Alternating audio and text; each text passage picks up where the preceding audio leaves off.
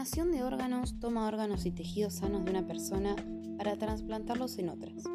Los especialistas dicen que los órganos de una persona donante pueden salvar o ayudar hasta 50 personas. Los órganos que se pueden donar incluyen órganos internos, riñones, corazón, hígado, páncreas, intestinos, pulmones, piel, hueso y médula ósea y córnea. Los donantes pueden ser personas de todas las edades y orígenes. Si es menor de 18 años, sus padres o su tutor deben autorizarlo a ser donante. Si es mayor de 18 años, puede indicar que desea ser donante firmando una tarjeta de donantes. También puede comunicarle sus deseos a su familia.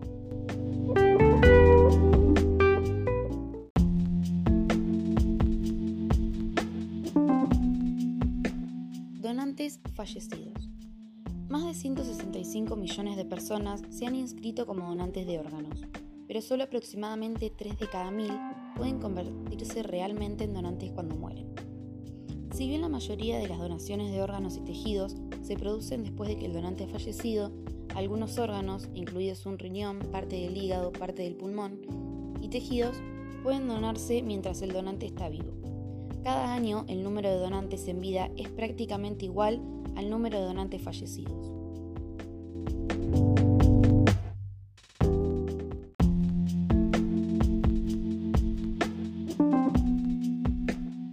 Compatibilidad entre donantes y beneficiarios.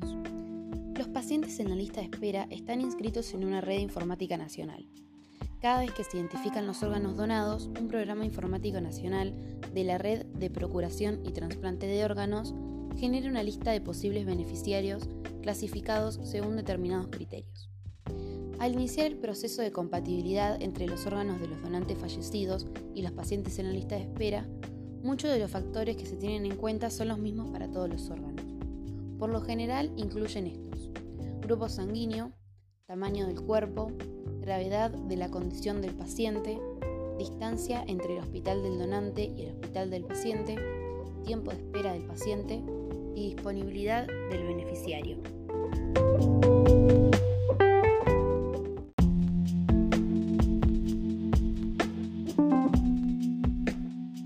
Someterse a un trasplante de órganos.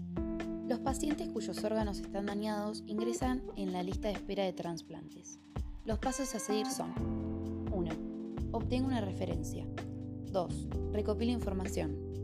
3. Selecciona un centro de trasplante. 4. Programe una entrevista de evaluación. 5. Ingrese en la lista. Luego deberán verificar la compatibilidad. Existen algunos factores comunes en cómo se compatibilizan los órganos, como el grupo sanguíneo y la gravedad de la enfermedad del paciente. Sin embargo, algunos factores adquieren mayor importancia según el órgano. Por eso existe una política diferente para cada órgano. Planificar la cirugía y hacer un seguimiento de lo que ocurre después del trasplante.